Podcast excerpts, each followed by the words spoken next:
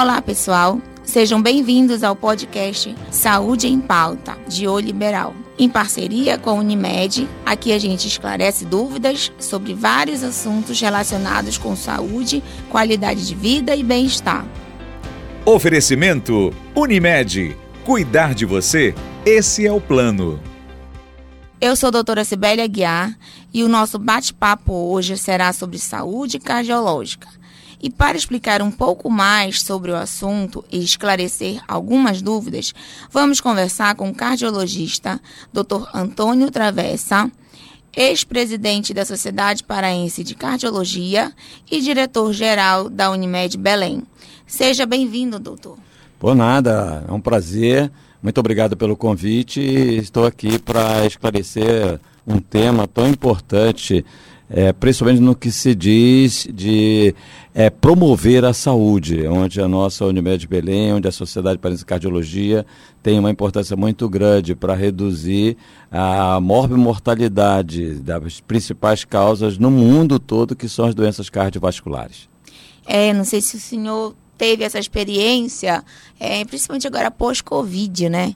Eu acho que muita gente ficou com algumas alterações e se senhor pudesse citar depois, seria interessante. Certo, correto. Mas foram alterações que é, o próprio organismo, com as imunizações, principalmente da vacina e da própria daqueles que tiveram a doença, é, quem conseguiu é, sobreviver através do, principalmente de uma resposta imunológica individual, porque até hoje não se tem um medicamento adequado, apenas se fazia um tratamento para evitar infecções secundárias e o processo tromboembólico que a própria é, Covid, a, o vírus, coronavírus, ele causa uma reação inflamatória e lesões tromboembólicas que normalmente levaram ao óbito de muitos pacientes. E é até interessante sugerir às pessoas que os, os que estão, os ouvintes que se tiveram, procure um cardiologista, porque tem essa, essas possíveis sequelas que às vezes a pessoa não sabe e já veja com problema, né, doutor? Isso mas não se constitui hoje como uma das prevalências em termos de comorbidades. Ainda temos várias outras condições que levam às doenças do coração e que são muito mais preocupantes e que a gente deve sim encaminhar e pesquisar e fazer e promover uma prevenção nos nossos pacientes. Então tá, mas dados da Sociedade Brasileira de Cardiologia a SBC, as doenças cardiovasculares representam a principal causa de mortes no Brasil. O que, é que o senhor me diz sobre isso? Sim, no mundo todo, não só no Brasil, isso dá uma faixa mais ou menos de prevalência, de incidência das doenças cardiovasculares da ordem de 23% a 32%, e que são representadas principalmente pelos acidentes vasculares cerebrais no mundo todo. Em alguns lugares eu vou citar como exemplo aqui o nosso país, é, na região sul, principalmente lá pelo Rio Grande do Sul, Santa Catarina, onde eles comem muito churrasco, tem muita carne rica em colesterol, ainda é a doença coronariana, é o infarto agudo do miocárdio que predomina como causa de morte. Enquanto no Brasil nós temos, eu falei, vamos pegar uma média aí de 30%, é, em torno de 200 milhões de habitantes, 60 milhões realmente de pessoas sofrem disso aí. E a mortalidade, nós temos em torno mais ou menos de 300, 400 mil óbitos no Brasil por ano de doenças cardiovasculares.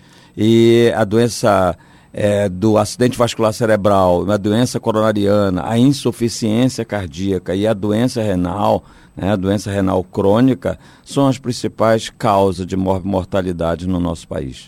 E problema renal, se a pessoa descuidar, está muito relacionado à hipertensão e isso pode evoluir em um problema mais sério cardiovascular, não é isso, doutor? Isso. É, nós sempre dividimos em situações, por exemplo, os modificáveis e imodificáveis. Vamos começar por uma ação dentro daqueles fatores que são imodificáveis, em que nós devemos ter sempre uma atenção muito grande. Os imodificáveis são a herança familiar. Uhum. O primeiro dos imodificáveis é a herança familiar. É muito é importante nós sabermos se por acaso nossos avós, os nossos pais, eles tiveram infarto, tiveram AVC, entendeu? O outro é o sexo, Normalmente, até alguns 10 anos atrás, quando a mulher ainda não estava numa competitividade nesse ritmo de, de tríplice ritmo de trabalho, né? É, os homens eram mais acometidos, principalmente de infarto, do que as mulheres. Mas hoje, cada 10 infartos, 6 ocorrem em mulheres e 4 ocorrem em homens.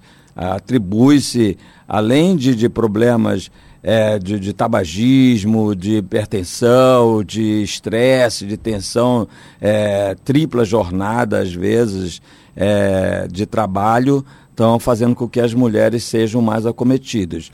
E a idade também, nós sabemos que normalmente esses problemas cardiovasculares ocorrem é, conforme se vai é, atingindo idades maiores, né? E hoje a população mundial ela está vivendo mais é, através de justamente essas ações em termos de prevenção e com medicamentos hoje que conferem uma melhor proteção, principalmente cérebro, cardio e renal e renovascular, as pessoas estão vivendo mais. Então, e a atenção, que é, nós não podemos deixar de estar sempre conscientizando, repetindo para as pessoas, é, com relação aos fatores modificáveis. Na cardiologia, nós chamamos do quarteto apocalíptico, o quarteto do mal, que é a hipertensão arterial, que ocorre é, também numa prevalência bem elevada, em torno de 30% da nossa população, né? Ah, o diabetes, que é o excesso de açúcar no sangue, tá? O tabagismo, o fumo, que é um outro grande agressor quando da, da queima da celulose do, do, do cigarro, são mais de mil substâncias que são geradas e colocadas no nosso sangue que vão agredindo o endotélio, a parede de, interna das nossas artérias. E, por último, nós temos a obesidade, o estresse com dislipidemia, com o aumento do colesterol. Então, o aumento do colesterol, o tabagismo, o diabetes, a hipertensão são é o quarteto apocalíptico que leva normalmente às doenças cardiovasculares. É, e um, um parêntese, muitas mulheres, como, por exemplo, que têm apresentado vários problemas. Na verdade, doutor, eu acho que como as pessoas estão vivendo mais, acho que está tá aparecendo, né? Não, está surgindo novos, novas sequelas, novas, novas patologias que antes a gente não observava. Na verdade, hoje em dia tudo está muito esclarecido, né? Tá em todos os, a, a, os meios de comunicação. Mas o que eu quero dizer é o seguinte, engraçado. A mulher é a, a história tem que ser a dona de casa, tem que cuidar do filho, tem que estar tá linda, maravilhosa, não tem que engordar. E quando engordar, começa a preocupação, começa a, o adoecimento sério. Então, o senhor não me diz que é, tem uma campanha, tem campanhas, tem formas de fazer com que essas pessoas comecem a prevenir para não chegar ao ponto, porque financeiramente, para qualquer, eu acho que empresa que cuida da saúde, é melhor prevenir do que depois tratar a doença, né, doutor? Correto. Inclusive por conta disso, questão de, de uns três, quatro meses nos Estados Unidos, Sociedade Americana de Cardiologia, é, eles estão estudando muito que estão aparecendo em mulheres, inclusive na terceira década de vida, o nível de quarta década de vida, ainda em fase menstrual, e que isso era muito mais raro antigamente, há 5, 10 anos atrás, uma síndrome chamada SCAD que é espontâneo coronary artery dissection. É uma dissecção espontânea da artéria coronária, que tem sido implicada como a provável causa do, desses infartos nas mulheres nessa faixa etária dos 30 anos, é por conta de uma dissecção espontânea do endotélio da coronária.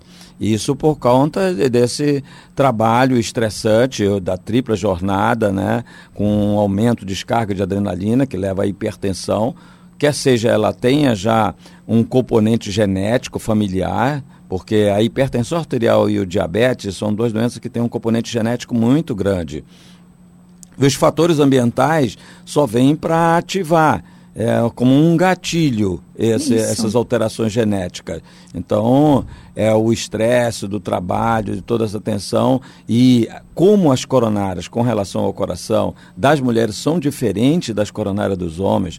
Nós homens temos umas coronárias mais retilíneas e com um diâmetro maior, em torno de 2 a 2,5 é, é, centímetros. 20, 25 milímetros. E a mulher não, é 1,5, é, 2 centímetros no máximo. E as coronárias das mulheres também são mais tortuosas inclusive por isso que muitas das vezes é em teste ergométrico, que é um exame que a gente solicita para avaliar se tem alguma alteração ao nível da circulação no coração, é, tem muitos falsos positivos tem muito, dá muitos exames positivos, a, a mulher vai para fazer um cateterismo cardíaco e as coronárias estão limpas. Então atribui-se justamente por conta de que, porque são coronárias mais finas e mais tortuosas e às vezes durante um exercício é, configura-se como uma alteração isquêmica, mas na verdade não há. Muitos artigos é, tem mostrado que também nesse fator feminino a história hormonal e, por exemplo, as mulheres chegam com muitas varizes. Aí a gente sempre brinca assim: os vasos que estão com problemas aparecendo, estão alargados e tal e tal, será que é só na perna? Claro que não, nosso, nosso sistema é completo, né? Então, assim, hum. eu acho que, se o senhor concorda, que quando as mulheres aparecerem com os pequenos problemas de microvasos é, já incomodando, tem que imediatamente procurar um cardiologista e o angiologista para poder dar uma observada com relação ao restante. Pode ter algum problema mais sério e que ainda dá tempo de evitar, né, doutor? É, o processo hormonal, no caso, principalmente por conta do estrógeno, o estrógeno é progesterona, mas o estrógeno, é, os anticoncepcionais, eles têm uma ação, é, por um lado, que se sempre considerou como benéfica, por uma ação vasodilatadora, principalmente tanto arteriolar e, e, e venular, e venosa também, é, agora, no processo de varizes, como você falou, existe o componente mecânico por conta das gestações. Uhum. É, o útero cresce, aí compressão ao nível das, das veias ilíacas e há uma estase. Né? E também, além desse, do efeito hormonal, tem, muitas das vezes a mulher fica muito tempo em pé, tudo isso, esses fatores vêm a contribuir para o aparecimento de, de varizes, de que acaba culminando com complicações graves, como os processos trombóticos, de trombose venosa profunda, que pode levar a embolia pulmonar e muitas das vezes levar a óbito. Mas é realmente aí se por acaso no aparecimento dessas lesões nas pernas, é procurar um angiologista, no caso e de preferência, um fazer uma avaliação. para fazer um, uma avaliação conjunta, um check-up geral, né? Tanto doutor? arterial como venoso. Pois é. Então, é, o senhor já falou, já nos esclareceu bastante sobre essas doenças cardiovasculares.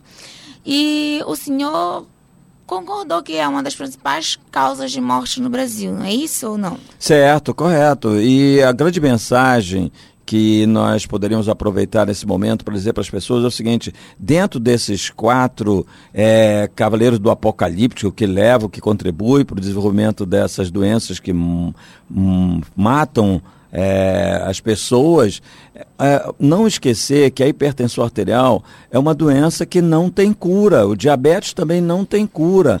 A dislipidemia também não tem cura. O tabagismo, tudo bem, é, é pare de fumar principalmente que já tem, o ideal é que nunca se fume. Eu, graças a Deus, desde meus tempos de acadêmico, quando eu, eu via falar já dos malefícios do tabagismo, eu nunca aderi ao fumo, jamais fumei na minha vida.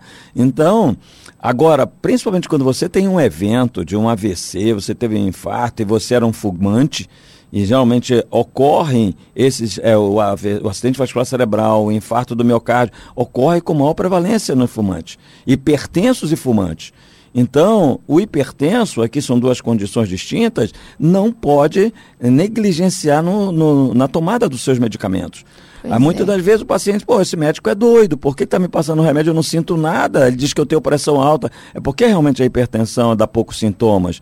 Então, e ele não pode, desde que o médico é, diagnosticou que ele é portador de doença hipertensiva, ele não pode relaxar na tomada dos seus medicamentos, porque não ele vai dar chance para ter um acidente vascular cerebral, de ter um infarto, de vir a ter uma falência dos rins, entendeu? E já no caso do tabagismo, Enquanto na hipertensão ele não pode deixar de tomar remédio, no caso do tabagismo, ele tem que parar de fumar mesmo. A gente vê muitos pacientes que tiveram infarto, eram fumantes e depois continuam fumando. Isso é um absurdo. A chance de ele vir a ter um outro infarto ou um outro AVC é muito grande, entendeu? É. E hoje o colesterol, que é o outro é, fato, grande fator de risco para essas causas, tem que se também ficar alerta. Hoje não é admissível mais ninguém ter um colesterol total acima de 200. O LDL, que é o grande vilão, ele tem que ser abaixo de 100 para todo mundo, tá? Quando o paciente já teve um infarto, isso tem que ser inferior a 50. Se ele é um diabético, o LDL, colesterol, que é o colesterol vilão, tem que ser inferior a 70. Então, a nossa vida, como tudo, é, desde quando a gente começa na adolescência para estudar, nós temos que ter metas.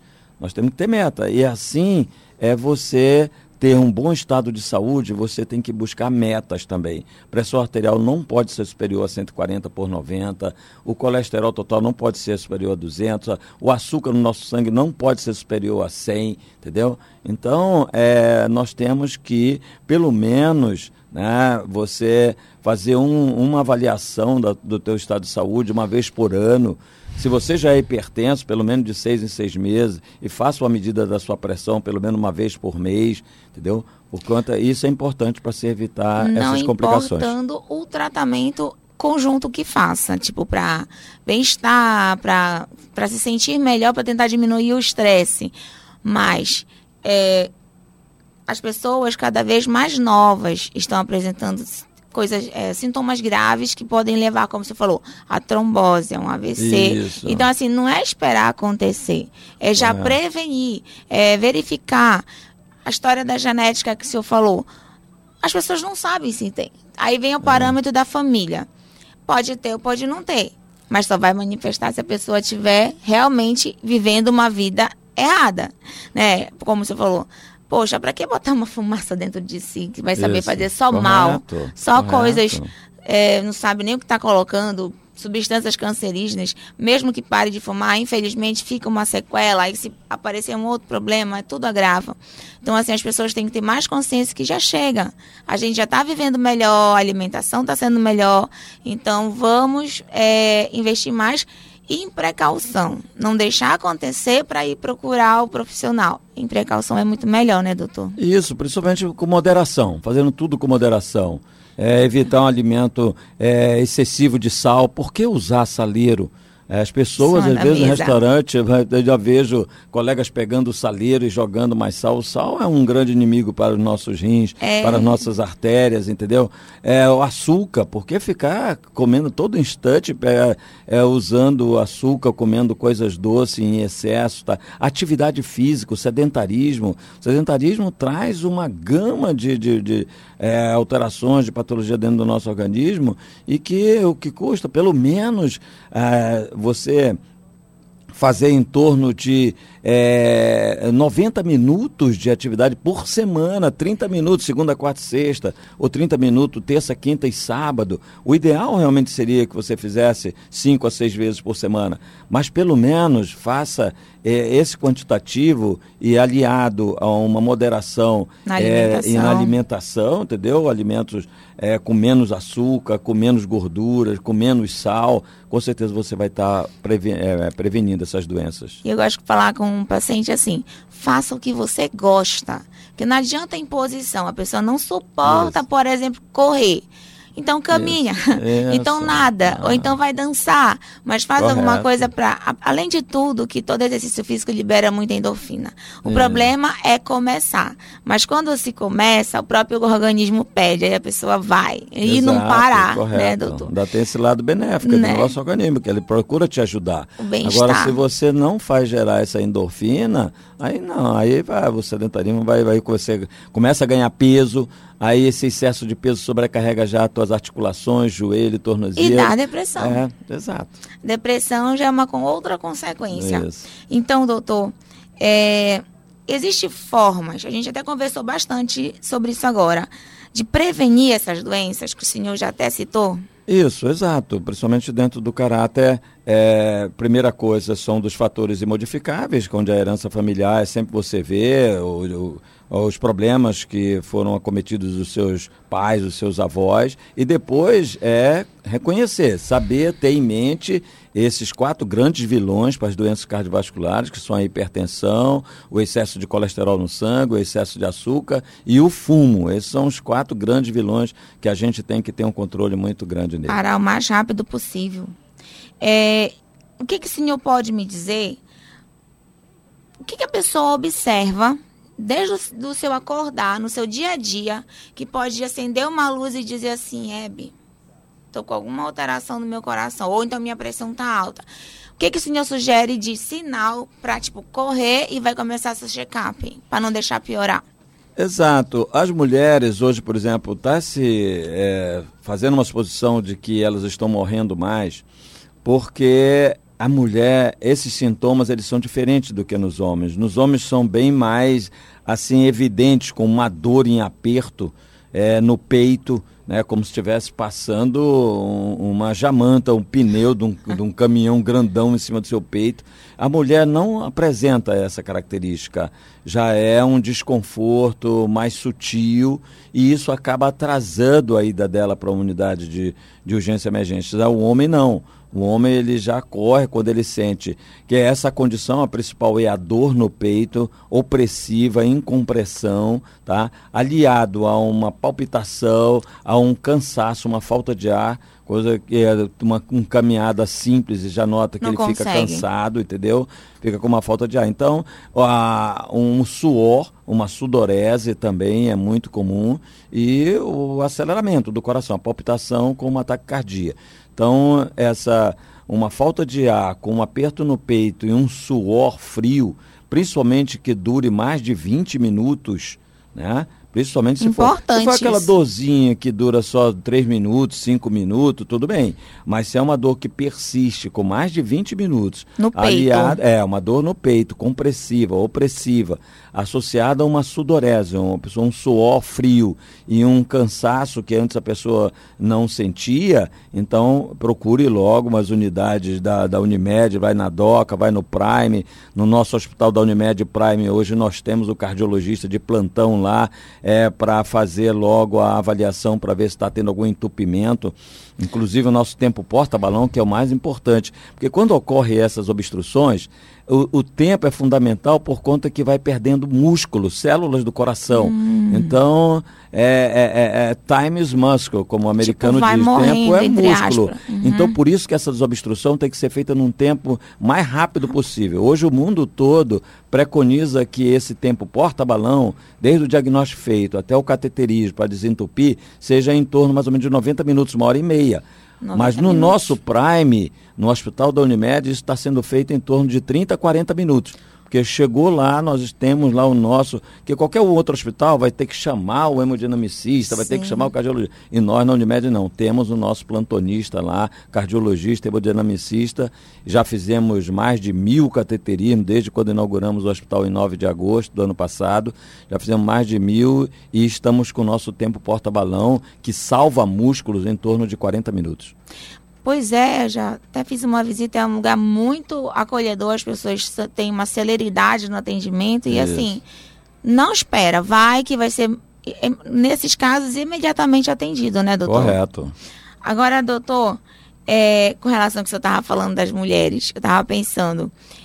A o homem sente, ele também só procura. A verdade é, o homem só procura quando tá morrendo já. Ele não, ele É. não vai, ele vê se, ah, melhorou, e a melhorou. apresentação no homem é mais grave. Né? Ela é Pois mais é. grave, já está quase morrendo. Aí Já ele tá vai. morrendo. Aí agora eu quero ir. Aí não, a É. mulher, como tem 300 funções, aí Isso. tem dor no corpo, tem não sei o quê, aí já vai, tipo, ah, isso é normal pra mim, é dor é, é- é do meu dia a dia. Talvez isso atrapalhe mesmo Isso. a discernimento de que tem que ir no cardiologista. Mas assim, você falou que o homem corre, mas ele só corre quando tá morrendo.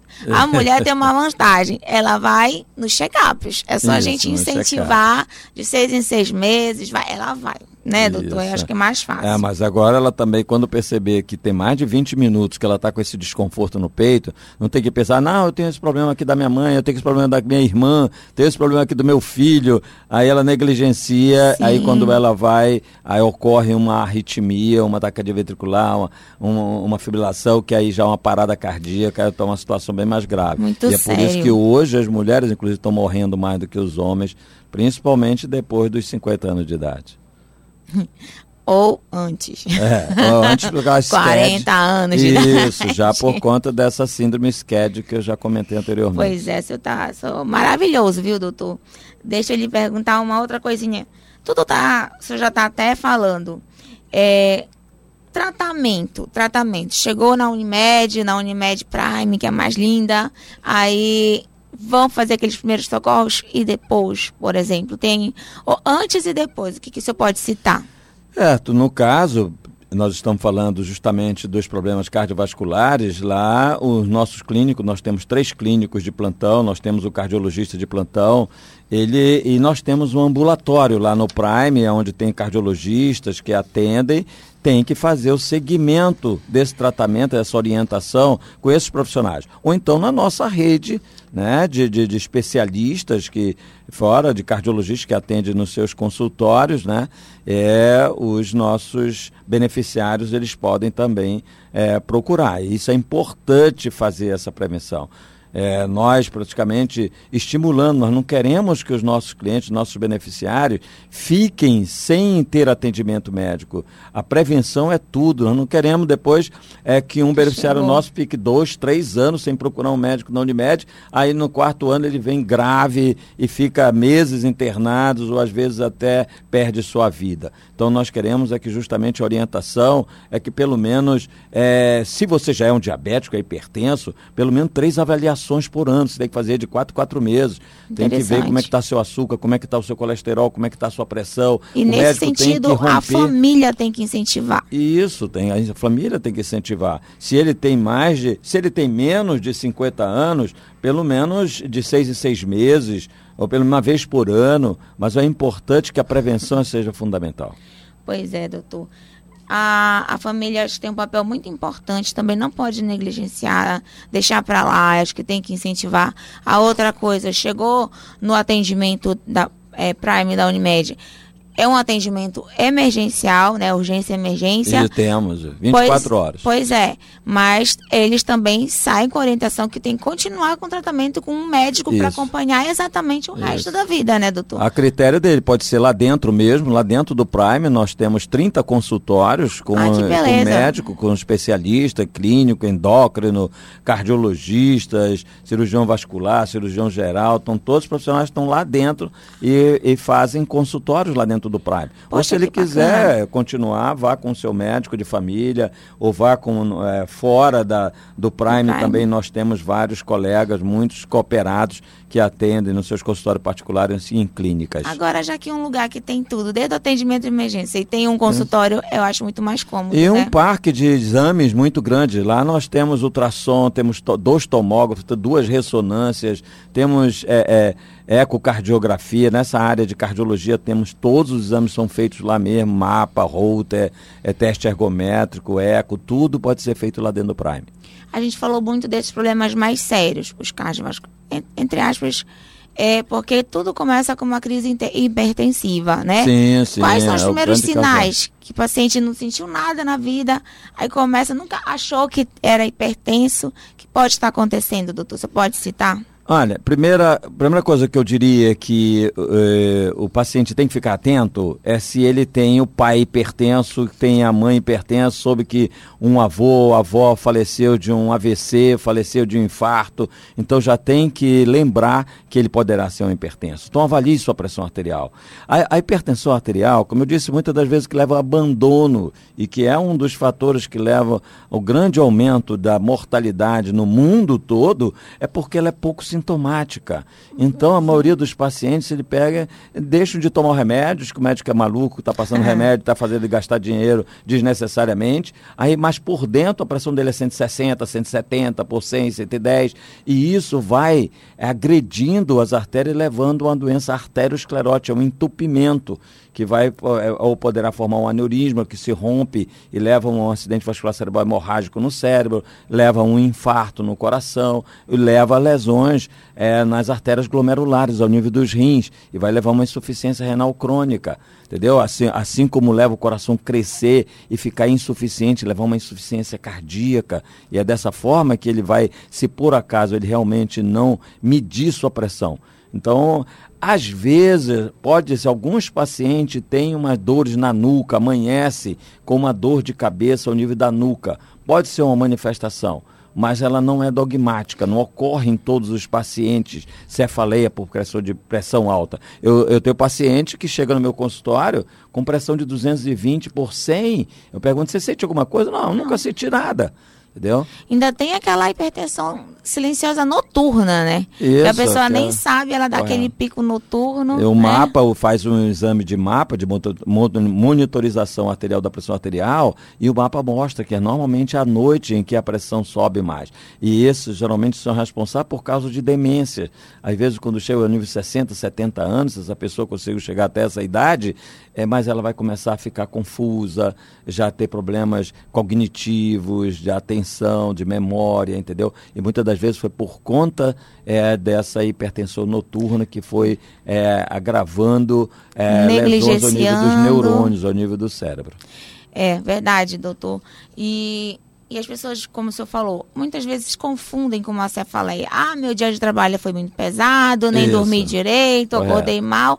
Acha que é só do dia, toma remédio, mas aquela É. dor é insistente, aquela dor que às vezes a pessoa sente o rosto queimar, né, doutor? Correto. E aí a dor na Calor, nuca. dor na nuca. Ó, se não for nada, ótimo, mas não é melhor ir ver se é? Então ser melhor ver se é, Correto, né, e, é um- e é uma ação simples de uma medição de pressão arterial, porque todos esses outros fatores ambientais vêm apenas para servir de pra, o gatilho do gene que a pessoa já herdou Já tem. sua família de ser um hipertenso. Aí essa condição do estresse do dia a dia, da alimentação rica em sal, de uma alimentação também rica em açúcar, tá? Tudo isso poderá vir a contribuir para ele ter uma crise hipertensiva. Interessante também que, eu- que é a multiprofissional, né? Que também é interessante, tipo, já indicar a nutricionista que já tem esse mesmo pensamento do cardiologista para orientar uma alimentação para ele, menos sal, faça isso, Isso. aquilo. Pronto, é só a Correto. pessoa querer, né? Só a Correto. pessoa dizer assim, É, vamos um lá, personal trainer, uma pessoa justamente vai para academia. direcionado, Porque né? é, o, o tratamento, se foi identificado que ele tem um diabetes, que ele tem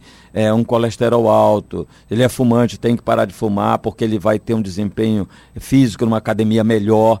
Orientação, então, tem que ter um preparador físico para orientá-lo a isso. Olha, esse cansaço que você está sentindo é por causa desse cigarro. Pare, que você vai melhorar o teu condicionamento. Pois é.